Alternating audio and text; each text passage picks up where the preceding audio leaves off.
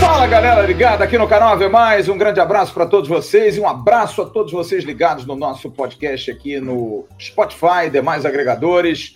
Semana importante, semana de estreia, o Vasco estreando sábado na Série B do Campeonato Brasileiro contra o Operário de Ponta Grossa. O Operário que está na semifinal do Campeonato Paranaense, hein? Vem aí babando, contratou Rodrigo Pimpão. Bora vai, hein? Rodrigo Pimpão e Pedro Quem estarão jogando contra o Vasco. Né? Mas negócio de lei do ex me preocupa tanto, mas vamos lá, vamos tocar pau. Sábado tem esse jogo, mas depois do último sábado houve uma certa dúvida que ficou pairando no ar. O Vasco ainda é o favorito? Ou o Vasco algum dia já foi o favorito para ganhar a Série B? O Vasco é o time a ser batido? Eu ouço isso várias vezes.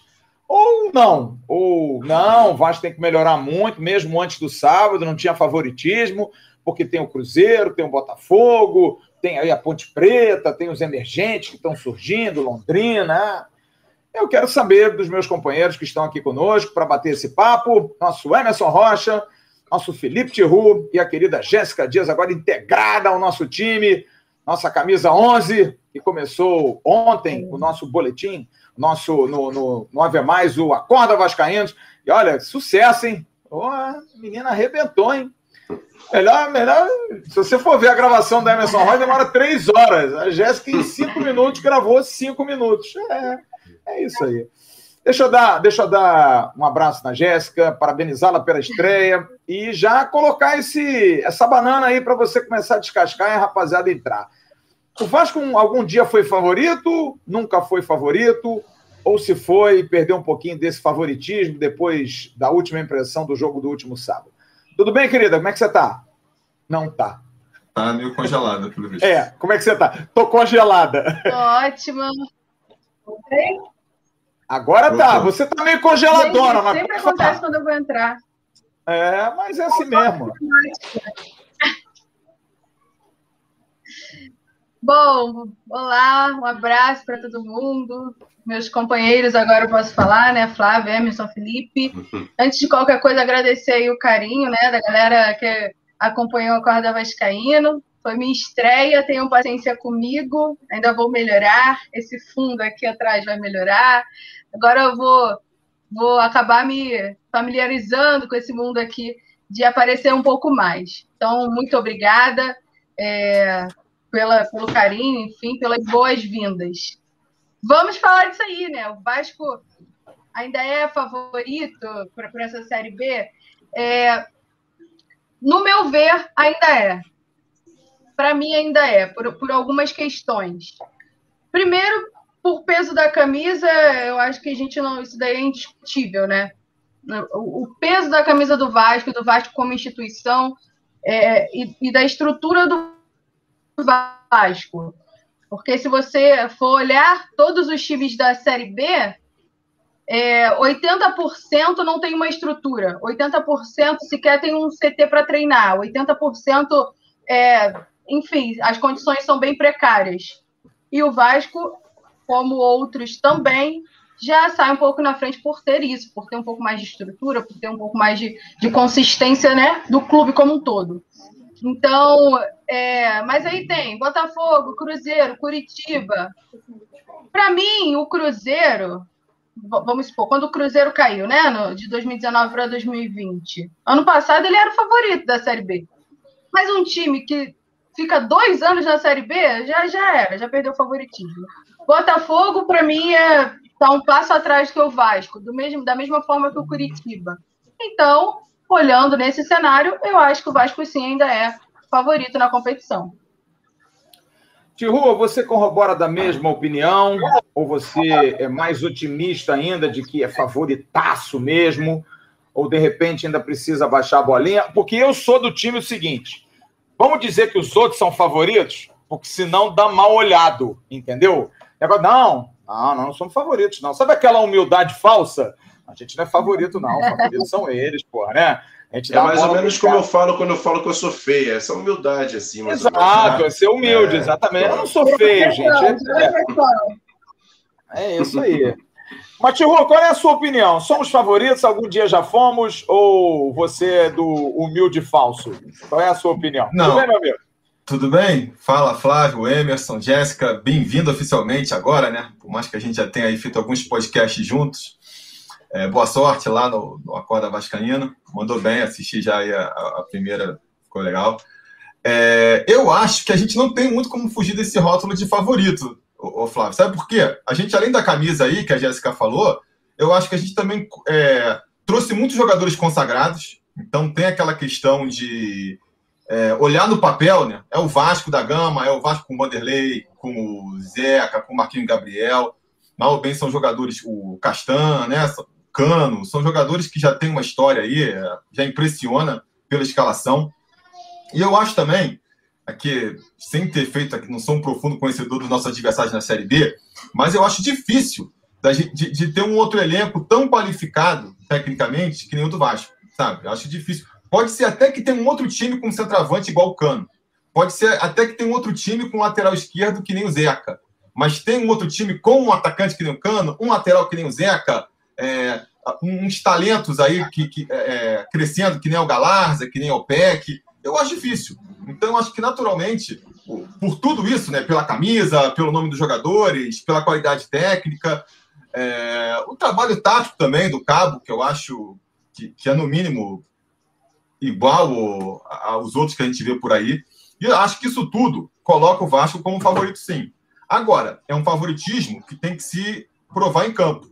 E eu acho que também é um favoritismo que precisa de completar com uma coisa que a gente vai ver em todos os nossos adversários, que é uma entrega dentro de campo. Né? Não adianta a qualidade técnica sem a entrega. E eu acho que é isso que a gente que está faltando nos últimos jogos e talvez tenha ligado o sinal de alerta aí da, da torcida, da gente. É, porque é aquilo, também não é que é uma qualidade. O Vasco tem times com uma qualidade muito maior. Hoje em dia, o futebol não permite que você sinta em cima da, da, da, da sua é, superioridade técnica, a gente vence a qualquer hora. Tá? Times muito mais qualificados do que o Vasco, se quando assumem essa postura, costumam se dar mal. Então não vai ser o Vasco agora que pode é, que, que, pode sentar nesse discurso, né? E eu acho que essa, essa Taça Rio serviu muito para mostrar isso.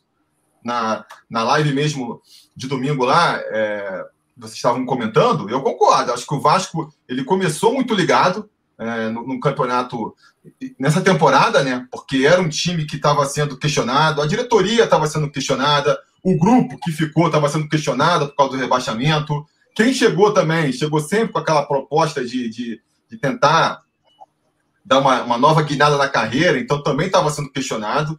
E foi um, um time que se entregou muito no primeiro momento e que aí vai ter ali o, o apogeu na, na, naquele jogo contra o Flamengo. Uma entrega profunda do time que vai fazer aquela vitória que deixou toda a torcida animada. E dali para frente, meio que essa entrega se perdeu. Aí não sei se é porque é, botaram um salto alto.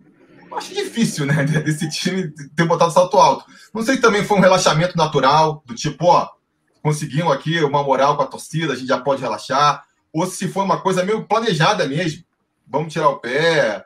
Não sei qual foi a razão, a gente pode até tentar discutir isso aqui. O fato é o seguinte: tem que mudar a chavinha agora. Tem que mudar a chavinha agora, porque eu ainda acho que o Vasco é favorito. Eu acho que a gente não vai ter jogos fáceis, mas a gente pode ter até um, um acesso tranquilo, no sentido de conseguir confirmar esse acesso com algumas rodadas de antecedência.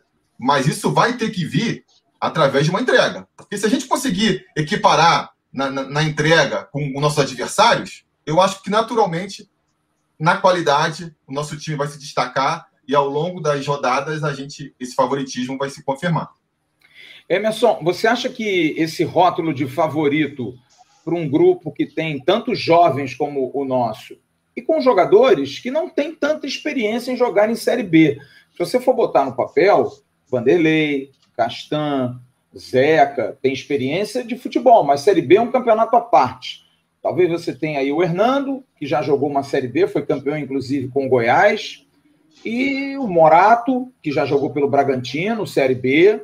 E não tem Marquinhos Gabriel. Marquinhos Gabriel, mas mesmo assim, né, Ampassan, porque no Cruzeiro ele não jogou com constância. É, é uma responsabilidade que pode assustar Ou não? É uma responsabilidade do tipo, não, vamos matar no peito e a gente é bom e a gente vai mostrar que a gente é bom. Porque eu me lembro, em, se eu não me engano, em 2014 também surgiu esse. Ah, o Vasco é um time que o Vasco estava naquela sequência de não perder muitos jogos.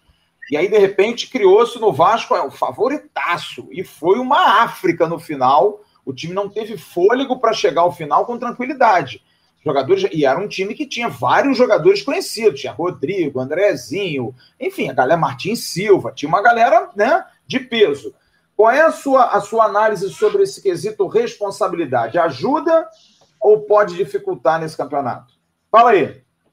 Fala aí, Flávio, fala Tiru, fala Jéssica, fala para a galera que está ouvindo e também ouvindo a gente aqui no Ave Mais. Eu vou te dizer, esse exemplo que você usou em relação a 2014, para mim é o mais claro em relação ao que o Vasco vem fazendo. Se você parar para analisar, quais eram as grandes ambições do Vasco até o momento? Era tentar se classificar para as semifinais do Campeonato Carioca e passar das duas fases iniciais da Copa do Brasil. O Vasco conseguiu na Copa do Brasil passar das duas fases, dependente de como foi a atuação, e também já bateu um pouco na trave na questão da, da, da classificação para, o, para a semifinal do Campeonato Carioca, muito ainda em relação às duas primeiras rodadas que jogou com o time sub-20. Tudo bem que o Vasco desperdiçou uma oportunidade, por exemplo, de ter vencido o Madureira, estava vencendo por 2 a 2 a 0 depois tomou 2 a 2 é, O empate com Boa Vista, a mesma coisa, fora de casa. Então, por exemplo, esses quatro pontos poderiam colocar o Vasco na semifinal, por exemplo. Só que é o seguinte, e aí depois que o Vasco se classifica, entre aspas, para as semifinais da Taça Rio,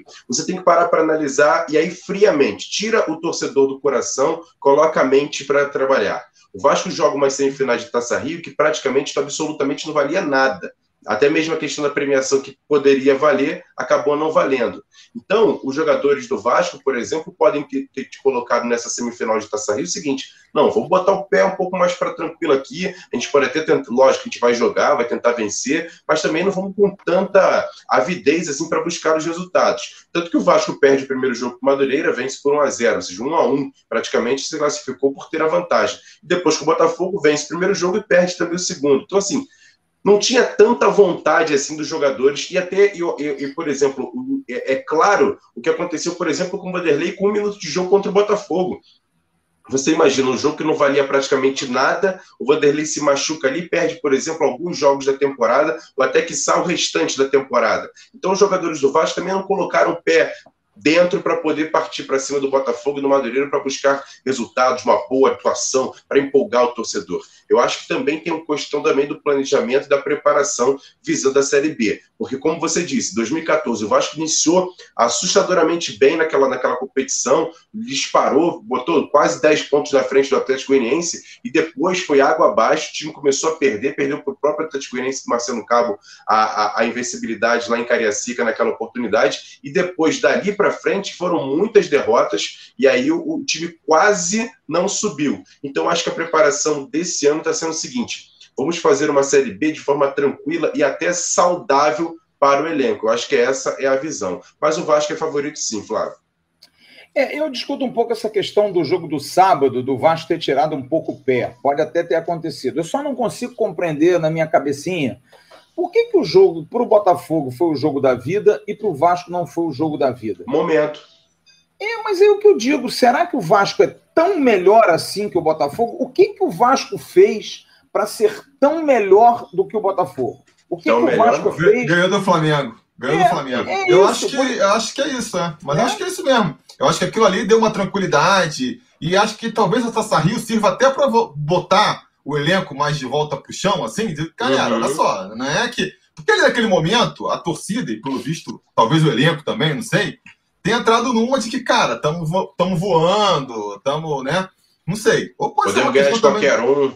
De se poupar. Criou Agora, um saltinho eu... alto, Tiro. Criou é. um saltinho alto, uma autoconfiança perigosa, cara. Eu acho que qual que tenha sido o motivo, se a gente quiser é, mesmo que a gente queira levar para esse lado aí, que eu estou levando, otimismo, de que foi uma questão ali de, de falta de foco, de motivação, pode ser salto alto, pode ser planejamento, pode ser porque faltou motivação. Eu sei que, assim, é, quando você passa muitos jogos assim, é difícil de você imaginar que de uma hora para outra, não é tipo uma máquina que você liga o botãozinho da motivação e volta, sabe? Às vezes o time vai meio que se desconcentrando e é difícil, né, de você voltar para aquele foco. Então, isso que me preocupa mais, porque eu acho que esse adversário no sábado, para começar, vai ser um adversário bem complicado. Né? O Operário não tem nome, a gente às vezes está de olho mais em, em, times que tem ali um, um, nome maior, mas esses emergentes, que nem o Flávio falou aí, também, também vão causar preocupação na Série B. E eu acho que outra questão importante também para a gente confirmar esse favoritismo, vocês lembraram aí da questão de 2014, é a questão da, da gestão do elenco mesmo. Porque ali em 2016 começou a rolar um racha no elenco, né? Não sei se foi questão de salário. Eu lembro que teve o, o Nenê tentou forçar a saída, tinha uma coisa ali com, com o Rodrigo meio mal explicada também, dele com o Jorginho. Então, assim, houve ali um desentendimento e, cara, o caldo entornou legal e que nem falou, a gente se não tivesse feito aquela gordurinha no começo da Série B de 2000 e... Foi 2016, na verdade, né? 16. É... Mas duas, né, Tiru? 14 Mas também. Duas. 14 também é. foi sufoco. Também Na, foi... Mas 14, eu acho que foi outra. Foi também falta de. Acho que faltou essa gestão de grupo, mas isso elevado à máxima potência, né? Mas eu acho que o 14 foi questão de físico. O time era velho. Eu acho que o time não aguentou o repuxo não. da Série B. Era um time mas, mais cara... veteranão que foi mas, duro segurar, cara. Mas, mas 14 era o time, não era o time do Nenê, o 14 era o time não, do Douglas, do é, Kleber, do Gladiador. Isso, isso, era um é. time veterano, era um time pesadão. É. Era um, time, time que foi mais... montado meio que em cima da hora, assim, é. não teve planejamento nenhum. O de 2016 ah. era o time veterano, mas era um time isso. que tinha. É, é, vinha aí com o negócio de 52 partidas sem perder, 2.500 uhum. vezes jogou com o Flamengo e não perdeu nenhuma. Eu acho que isso trouxe esse oba-oba que acabou no final a gente ficou por pouco, cara. A gente teve que ganhar aquele jogo do Ceará na penúltima rodada, que Thales, que Deus o tenha, porque senão ia ser complicado. Agora, o que eu queria perguntar a vocês, a nossa Jéssica está oscilando aí, você que está no Ave Mais, está vendo? Está oscilando aí na, na, na, internet, mas tudo bem, faz parte. É como é que joga a Série B? Porque nós temos experiência. Infelizmente, eu, eu não gostaria de dizer isso, mas nós conhecemos como é que é o jogo da Série B, né? Jéssica está voltando aqui. Você que está no, no Spotify, você não está vendo, mas você vai ver, não vê mais, ela está com a sua internet claudicante. Mas é assim mesmo. É... Como é que ganha uma Série B? Como é que joga uma Série B? Como é que é? Ah, essa coisa do sprint, tem que somar ponto, tem que começar logo e ter uma gordura, ou não. Ou se empatar um jogo em casa é tragédia. Se perder um jogo fora, meu Deus, tem que mandar o cabo embora. Qual é o limiar da, da lucidez para se enfrentar uma Série B. Deixa eu perguntar a Jéssica onde ela caia de novo. Jéssica, qual é a sua opinião? Diga aí para mim, qual é a tua opinião sobre a Foi fórmula difícil, ideal, a bula para a gente jogar a Série B? Diga aí. Eu fico muito preocupada quando eu ouço uma entrevista do, do Marcelo Cabo é, é, projetando aí uma Série B, falando da base do time que está construída, e ele me fala na palavra oscilação, meio que já justificando que isso vai acontecer no decorrer da temporada. Eu acho que o, o problema, a questão, está aí. É, você, vamos, vamos supor, né, você tem uma sequência grande de vitórias e uma hora você perder, é normal você ter uma sequência de empates e aí você vencer é normal. Você ter uma sequência de empates e você perder, na minha visão, também é normal. O que não pode é você perder um jogo ganhar outro. E para mim isso é oscilação. Aí você começa, perde um, ganha outro, é, empata o outro, perde, perde de novo, aí ganha. Isso para mim não cabe. E isso para mim é oscilação. Eu não sei se foi nessa intenção que o Marcelo Cabo falou. Para mim a Série B se joga é, primeiro, né? Tem tudo a ver com a questão da postura do time que o Tihu falou. Não, não tem como desprezar jogos é, se imaginando que os adversários de menor investimento vão fazer partidas piores. É a partida da vida, às vezes, para os caras, e eles nem sempre isso acontece. Então, para mim, não se deve desprezar nenhum jogo. Para mim, tem que se esperar, sim, é, questões como times fechados, totalmente fechados, é, gramado ruim, estrutura que nem sempre vai ser boa. Então, é, é todo um conjunto. Para mim, a Série B é todo um conjunto. E aí você tem que imbuir na, na, mente dos jogadores né, que não adianta reclamar. Essas são as condições da Série B. Né? Não, não adianta dizer que ah, não sabia que o gramado seria tão ruim. É ruim, a gente já está falando aqui desde agora. Então, é, é, que nem o Flávio falou, às vezes precisa de mais um butinudo lá para atacar a bola para frente, porque vai ser assim. Então, pra, no meu ver, a Série B se joga assim. Menos reclamação, porque não vai adiantar reclamar. Ainda tem a questão da arbitragem, que também é bem, bem característica, não só da Série B, da Série A, enfim. É, e os jogadores precisam, o time precisa de ter sequência. Sequência e, e manter um, um, um, padrão, né? É, é como eu estou falando, é, para mim, na minha cabeça, não entra oscilação não entra desperdiçar pontos, não entra tudo bem que a gente empatou em casa, não. É, eu acho que esses, esses discursos são o que no final é, acabam desmentindo o que, que, o que foi falado antes, né? Por exemplo, você chega e pergunta o que, que aconteceu, vão falar, ah, a gente empatou em casa. Mas, poxa, quando vocês empatarem em casa, vocês falaram que tudo bem, né? Parecia estar tá tudo bem. Então, na, na, minha cabeça é isso. A, a, Série B precisa de sequência, precisa de padrão, precisa de time é, sabendo jogar no contra-ataque, sabendo que vai encontrar adversários dessa forma, sabendo que vai encontrar gramado ruim, é, condições ruins, arbitragem nem sempre a favor. E, e é isso, né? Manter essa sequência, tendo em consideração todos esses fatores. Flávio. Eu queria, eu queria só perguntar então a você, Emerson, porque eu tenho duas situações que eu acho que, que a Jéssica levantou que é legal a gente discutir. Primeiro, essa questão dos campos. Eu não sei se isso é muito mais mito do que realidade, porque a gente vive uma realidade que muitos times vão jogar em campos maravilhosos. A gente vai enfrentar o Cruzeiro em Belo Horizonte, a gente vai pegar o Goiás na Serrinha, que é um estádio muito bom, o Vila Nova no Serra Dourada, a gente Curitiba vai pegar o Curitiba Couto Pereira, o Náutico no novo estádio dos aflitos. Né? Talvez a gente tenha uma dificuldade. Remo. Ah, vamos, jogar, vamos jogar o Remo no Baianão, a gente não sabe como tá. São Luís do Maranhão também não se sabe.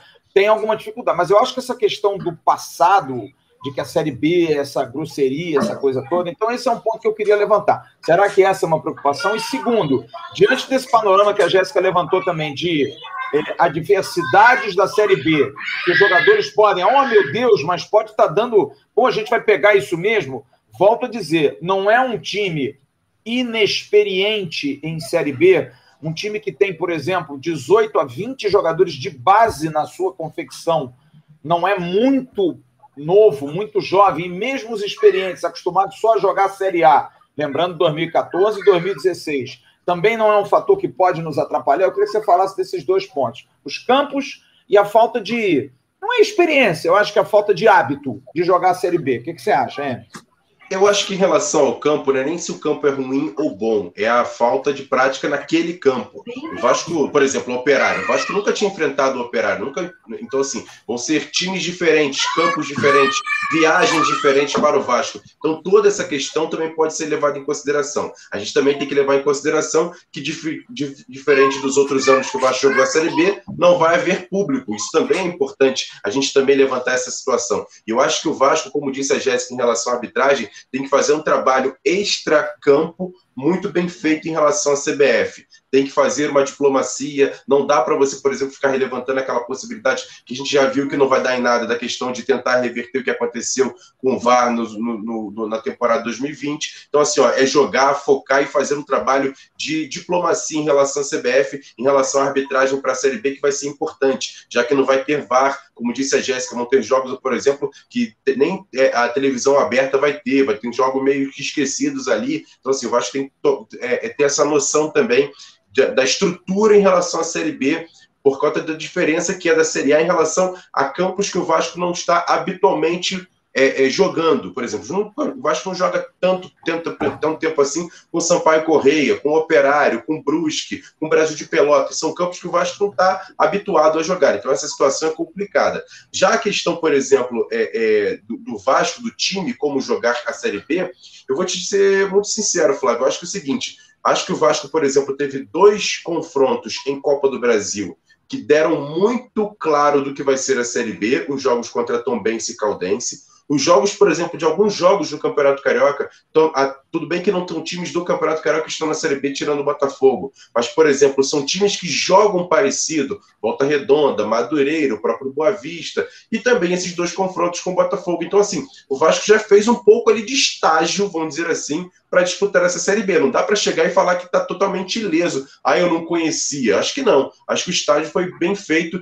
nesse, vamos dizer assim, essa pré-temporada antes da Série B. E por isso eu acho que o Vasco já vai começar com uma casca para jogar a Série B e vai saber um pouco enfrentar essas dificuldades. Inclusive, por exemplo, do horário do jogo de sábado, 11 horas, o Vasco já jogou com o Botafogo nesse horário, né? Bom, é bom a gente lembrar que nas três estreias do Vasco, se a memória não me, me atrapalha, o Vasco em 2009 estreou contra o Brasiliense, ganhou 1 a 0 em São Januário, foi um sufoco danado. Eu me lembro que o Fábio Júnior era o centroavante do, do, do Brasiliense, perigosíssimo, deu muito trabalho. Uhum. Em 2014, o Vasco empatou com o América Mineiro, também jogando em casa, 1 a 1 uhum. é, O gol do Vasco, eu vou me lembrar aqui quem fez, já já eu lembro. E em 2016 nós ganhamos do Sampaio Correia em São Luís 4 a 0 Foi uma atuação assim que, nossa. Três gols do Nenê. Nenê jogou para burro, enfim. E o Vasco, o gol do, do, do, Vasco contra o América Mineiro foi do Reginaldo, atacante. Uhum. Oh, meu Deus do céu. O homem que então, fez o gol mais rápido da história do Vasco. É verdade. Então, nós tivemos dois jogos em casa na estreia duros e ganhamos de quatro fora de casa. Eu acho que dá um pouco do termômetro do que é a Série B, né, Tio? Essa coisa de que, lembrando que nessas três ocasiões tínhamos torcida, agora nós não temos torcida, né? O que também pode acabar pesando. Eu me lembro que eu vi a manchete esses dias, estava lá: Vasco ganha do Brasiliense na força da sua torcida. Que a torcida do Vasco conseguiu fazer o time ganhar o jogo, que foi sempre duro. Então nunca foi fácil. Então eu queria saber de você o seguinte: primeiro, e eu vou colocar isso para todo mundo para a gente poder até na reta final do nosso podcast, nesse bate-papo. Quem são os adversários do Vasco na Série B? Quais são os adversários do Vasco na Série B? E esse jogo de sábado especificamente, Ru, qual é a sua expectativa? É aquele jogo para a gente tomar um litro de maracujá para ficar calmo? Ou não? Dá para comer um churrasquinho? Dá para um aperitivozinho às 11 da manhã para depois pegar aquele rango que vai dar legal? Ou estreia, sempre estreia, seja de qualquer atividade, você sempre fica mais nervoso? Qual é a tua expectativa e quais são os adversários do Vasco nessa Série B, Tiru? Eu acho. É...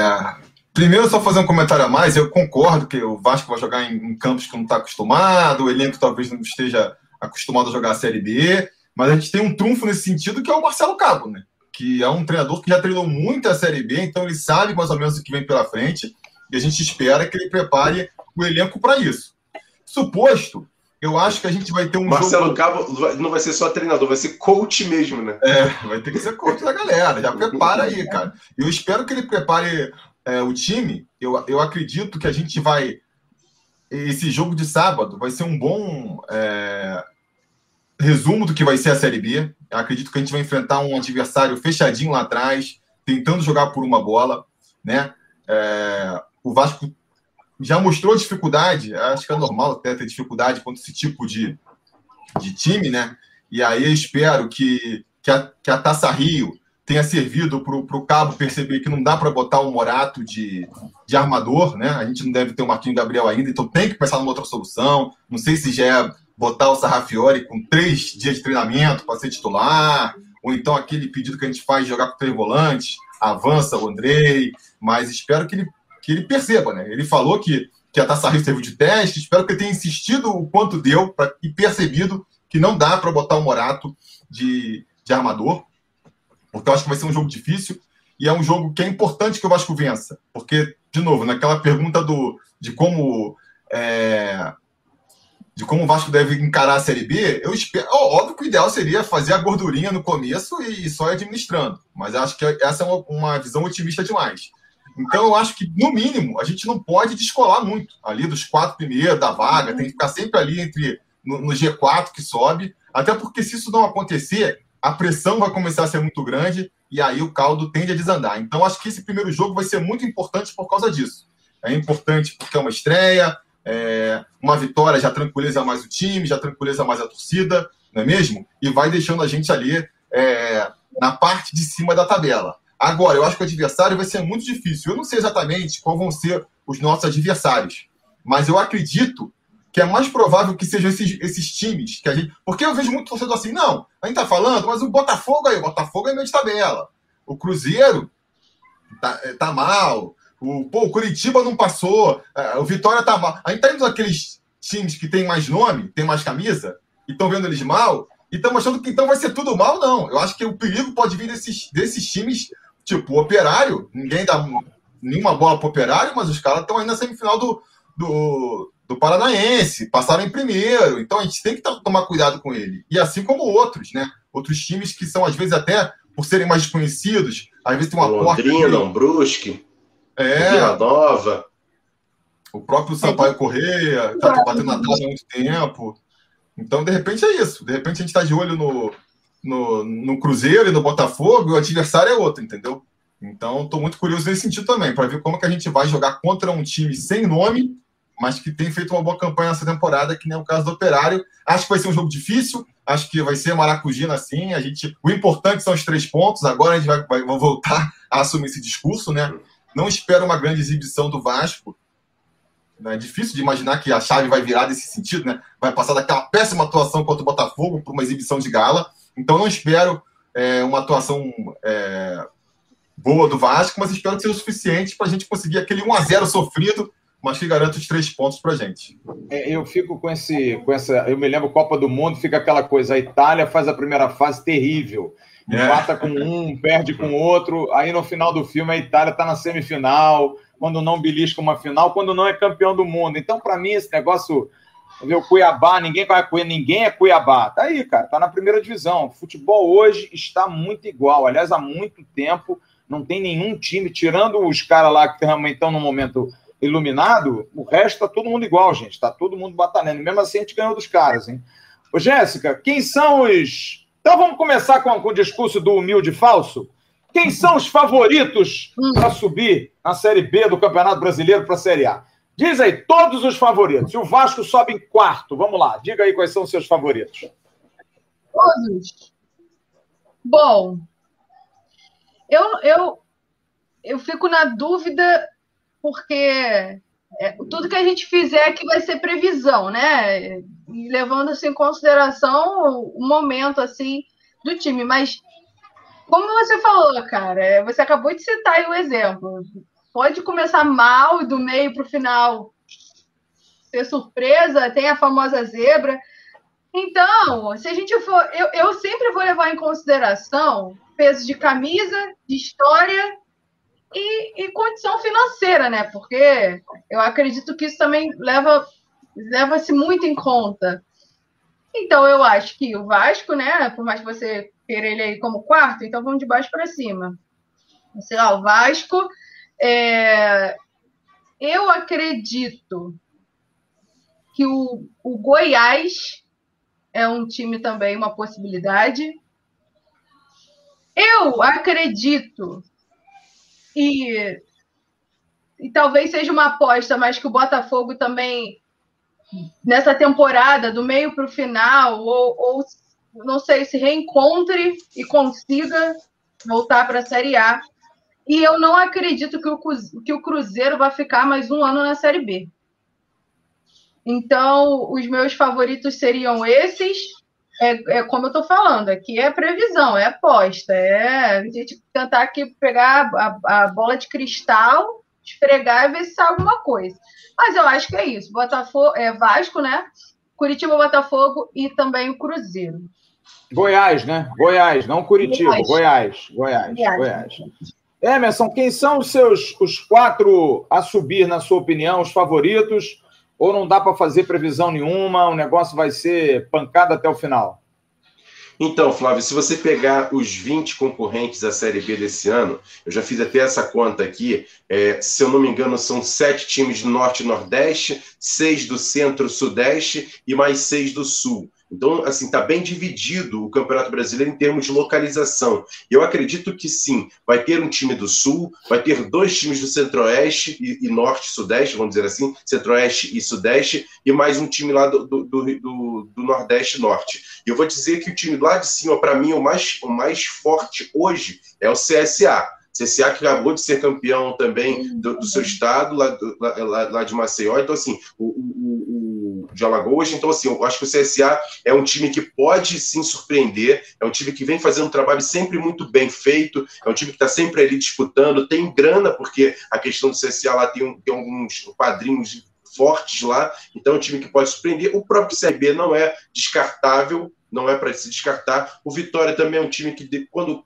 quando engrena, também faz boas partidas jogando no seu estádio. Pode ser um time também que pode atrapalhar um pouquinho. O Remo chega agora também com força. Se você for lá para o Sul, a, a minha aposta lá no Sul, eu vou te falar com toda sinceridade, é o Operário. Eu acho que dos times do Sul, o Operário e o Brusque são, são times que, emergentes, como a gente você usou essa palavra. O Operário e o Brusque vem fazendo um trabalho que pode sim surpreender. Não sei se para esse ano, mas para os próximos anos a gente pode pode ter a surpresa desses times estarem na Série A. Eu acho que esses times a gente tem que tomar um pouco de, de, de, de cuidado. E aqui no centro-sudeste, eu fico sempre com as forças mesmo das camisas. Goiás, o próprio Vila Nova também não dá para se descartar, foi vice-campeão goiano, mas é um time que, que também está tá, tá evoluindo, e Botafogo, Vasco e Cruzeiro. Então, assim, não dá para você apontar quatro times favoritos, mas eu acho que vai eu acho que no final vai ter um time do Norte Nordeste, um time do Sudeste, um time do Sul e, um time, e dois times do Centro-Sudeste classificados para a Série A. É, eu acho que se o Vasco tiver paz, se não, não, ter, não tiver nenhum problema, salário em dia, tudo direitinho, né? Porque derrotas podem acontecer, não tiver enchimento de saco, enfim, é, pressão extra de outras situações, vocês sabem, né? Eu acho que o Vasco pode ter uma Série B mais é, suave. Não vai ser fácil, não vai ser difícil, mas olha, eu posso dizer, pela experiência que eu estou tendo desde o dia 23 de abril, que a gente está cobrindo todos os times da Série B que vão jogar contra o Vasco, tirando o Botafogo e o Cruzeiro, todos os outros. Essa semana a gente está terminando Londrina, Guarani e Vila Nova. O Londrina eu já tenho material. Eu vejo no discurso de todos, a não ser que seja um grande migué, mas eles sabem que a coisa é séria, a gente pergunta de uma maneira séria, não tem um time confiante. Nenhum time confiante. Nenhum time assim, não, nós vamos subir, nosso time está bom, a gente está competitivo. Não.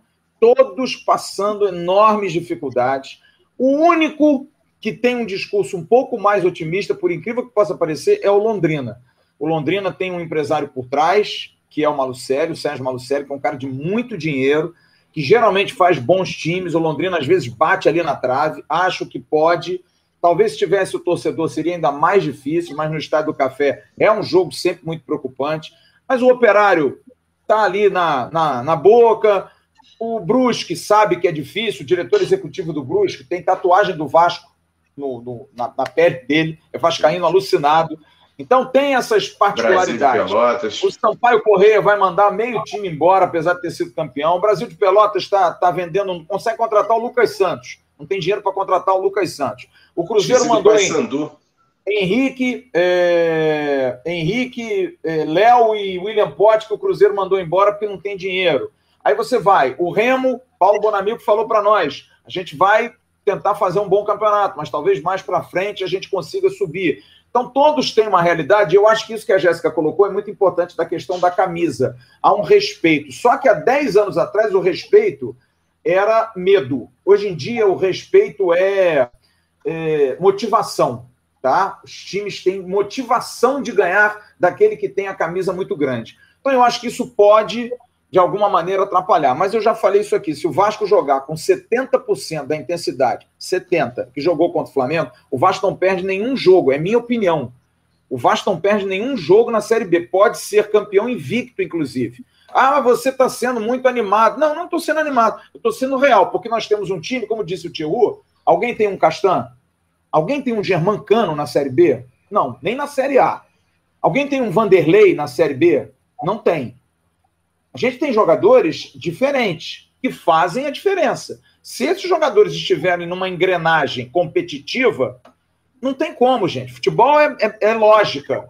É lógico, você pode ter um Stephen Curry no, no Golden State, mas se você tiver vários Lunes ao lado dele, o Golden State não vai ganhar de ninguém. Porque o LeBron joga pra caramba no Lakers, porque o LeBron tem outros caras, tem Anthony Davis e tem outros caras maravilhosos. O time que tem mais talento ganha. O time que tem mais força ganha. Tenha dúvida nenhuma disso. Tá aí o rival, gente. O rival ganhou o Campeonato Carioca em cima do Fluminense. Vamos ganhar agora? Vamos, vamos fazer um gol. Vamos fazer o segundo agora? Vamos ganhar na hora que eles quiseram. Porque é um time entrosado um time que tem jogador talentoso, só isso. Então eu acho que se o Vasco tiver competitividade e os talentos resolverem jogar, não acho que a gente vai ter uma Série B assim de desespero. Não vai ser fácil. Não vai ser fácil. Não vai ser fácil. Agora, sobre esse assunto da espinha dorsal do nosso time ser quase que 80% de base. A gente vai conversar no outro podcast que a gente vai ter nessa semana. E também eu vou levantar uma bola para aqueles que acham que eu pego no pé. Por que, que o Andrei não deslancha no Vasco, gente? Mas que agonia esse menino! E a pergunta que eu vou deixar no ar para o próximo podcast: renova ou não renova?